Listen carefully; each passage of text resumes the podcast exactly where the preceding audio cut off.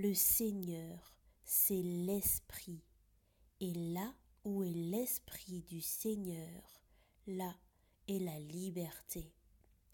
2 Corinthiens 3, verset 17.